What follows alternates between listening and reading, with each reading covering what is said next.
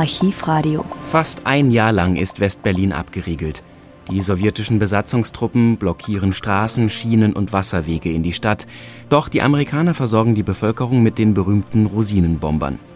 Die Machtprobe beginnt im Juni 1948 und dauert bis zum Mai 1949. In der Nacht vom 11. auf den 12. Mai heben die Sowjets die Blockade auf. Reporterinnen und Reporter berichten im Rundfunk von verschiedenen prominenten Punkten der Stadt, wie sich der Alltag langsam zu normalisieren scheint. Hier ist der Kontrollpunkt Drei Linden. Draußen wieder einmal an der Avus bei Babelsberg, jetzt wieder im Dunkeln. Wie gestern Abend vor 22 Stunden war das eine Nacht, die wir hier erlebt haben. Eine Nacht wohl die schönste in diesem Frühjahr. Wir wollen nicht sagen die schönste dieses Jahres, denn wir hoffen, dass vielleicht gerade hier an dieser Stelle an den Zonengrenzen noch bedeutungsvollere Tage in diesem Jahr kommen werden. Ich habe vorhin versucht, hier in diesem kleinen, weißen, frisch gestrichenen Häuschen mit den Aufschriften British, Français, Deutsch, United States, ein paar Unterlagen, ein paar Zahlen, ein paar Tonnagezahlen von dem heutigen Transportverkehr aus dem Westen hierher nach Berlin zu bekommen. Ich habe ein ganz klein wenig Pech gehabt. An allen vier Stellen wurde mir gesagt, dass um 21.15 Uhr hier neue Posten abgelöst haben, die vorher schon gegen Abend ihre Tagesmeldungen abgegeben haben zu den Dienststellen nach Berlin.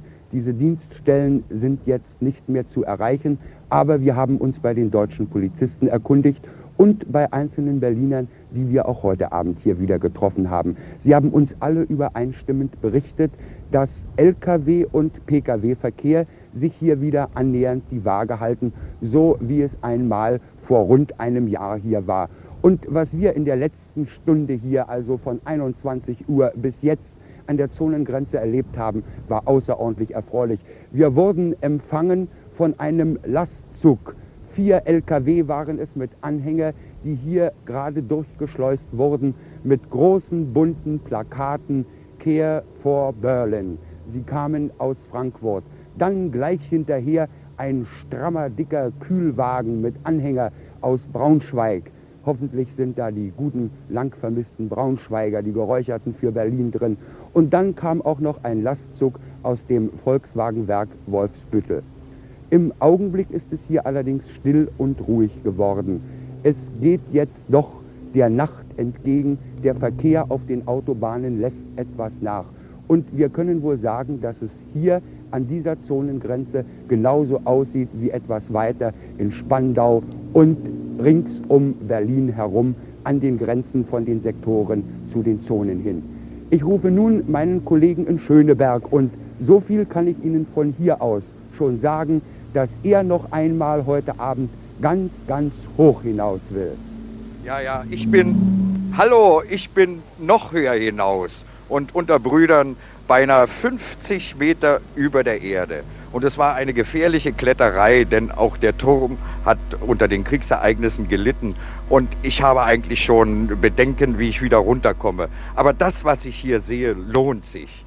Ich habe den Blick nach Osten, vor mir die Positionslaternen vom Flughafen Tempelhof, die roten Lichter der Landebahnen, rechts wie ein Feenpalast das Ulsteinhaus und darüber der hohe Turm, auch wieder mit den roten Laternen und dann etwas weiter nach links den riesigen Gasometer und dazwischen geht gerade ein schöner, satter Vollmond auf.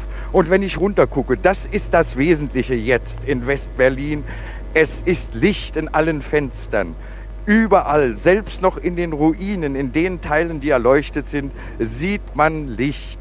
Und es kommt einem vor, als ob die Berliner heute vergessen hätten, dass das Licht noch kontingentiert ist. Und wenn ich hier runter gucke, hier ganz unten, dann sehe ich ganz klein die Straßenbahn fahren. Und unten auf dem Platz, auf dem heute die große Kundgebung war, flattern noch die schwarz-rot-goldenen Fahnen. Und etwas von der Begeisterung und von der Atmosphäre heute Vormittag scheint hier noch zu mir heraufzukommen. Aber über mir der Himmel. Und gerade jetzt sehe ich, jetzt kommt ein Flugzeug und schwebt in den Flughafen ein. Es ist ein wunderbarer Anblick, wie die blinkenden Positionslichter anzeigen. Das Flugzeug verschwindet jetzt hinter dem Gasometer und scheint schon so tief zu sein, dass man sich gar nicht mehr vorstellen kann, dass es den Flughafen erreicht. Und ganz sachte, ganz allmählich, jetzt ist es wieder sichtbar, schwebt es ein. Berlin ist wieder im Licht, die Straßen sind beleuchtet und die Luftbrücke, die Luftbrücke nach wie vor eine Verbindung zum Westen. Und Luftbrücke, da rufe ich jetzt den Flugplatz Gato. Gato, bitte antworten. Hier ist Gato. Das Flugzeug, das Sie vom Rathausturm in Schöneberg gesehen haben, wird wahrscheinlich in wenigen Augenblicken hier auf der Landebahn in Gato landen. Genau wie die vielen Flugzeuge, die im Laufe des ganzen Tages am ersten blockadefreien Tag hier gelandet und gestartet sind. Man kann sagen, dass der Flugbetrieb vom frühen Morgen bis in den späten Abend und auch jetzt, da sich die Schatten der Nacht über den Flugplatz und über die Rollfelder und Startbahnen gesenkt haben, nicht abgerissen ist. Und ihr, meine Kollegen, ihr habt mir oft gesagt, wenn ich in den vergangenen Monaten hier auf diesen Platz gefahren bin, warum stellst du dir eigentlich nicht ein Zelt auf? So oft war ich draußen vom ersten Tage der Blockade und am ersten blockadefreien Tag bin ich wieder hier. Zwar bin ich etwas müde, denn wir alle haben 24 Stunden gearbeitet, aber ich muss sagen, wenn man hier auf diese Fläche sieht, dann spürt man etwas vom Atem der Welt und man ist angetan davon und nicht mehr müde.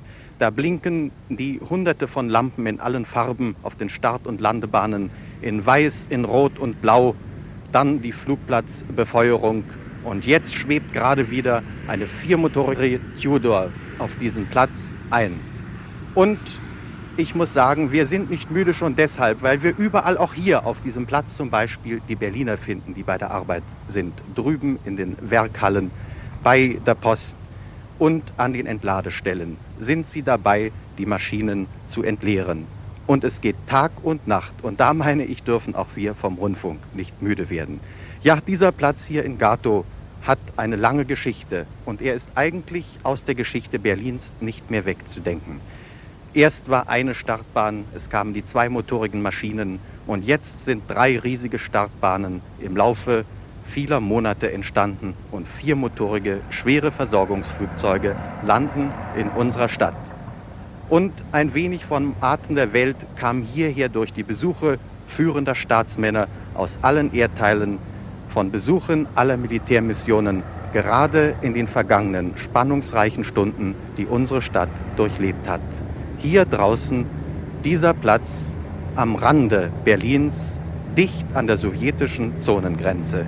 Die Motoren brummen, wieder startet ein Flugzeug. Hier draußen am Rande von Berlin. Aber wie sieht es innen aus? Wie ist es in der Stadt? Zoo, bitte melden. Hallo, hier ist der Zoo. Genauer gesagt der Bahnhof Zoologischer Garten. Nun, ich glaube, jeder, der Berlin kennt, weiß, dass dieses hier der Mittelpunkt von Berlin W ist. Der Westen Berlins mit all seinen Licht- und Schattenseiten. Während der letzten Monate wurde der Bahnhof Zoologischer Garten zum Hauptquartier der Westberliner Schwarzhändler.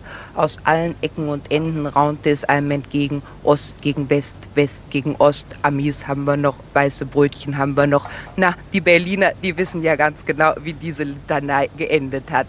Jedenfalls stand heute der Bahnhof Zoologischer Garten im Mittelpunkt des Interesses aller Berliner. Hier kam der erste Interzonenzug an und hier fuhr der erste Interzonenzug ab.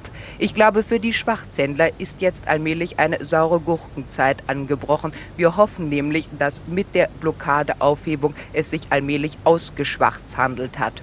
Und das, was mir hier draußen am meisten auffällt, das sind natürlich die fahrenden Straßenbahnen. Ich glaube, unsere Hörer in den Westzonen können sich nicht vorstellen, was es für uns bedeutet, dass wir abends um 10 Uhr in Westberlin noch fahrende, beleuchtete Straßenbahnen sehen.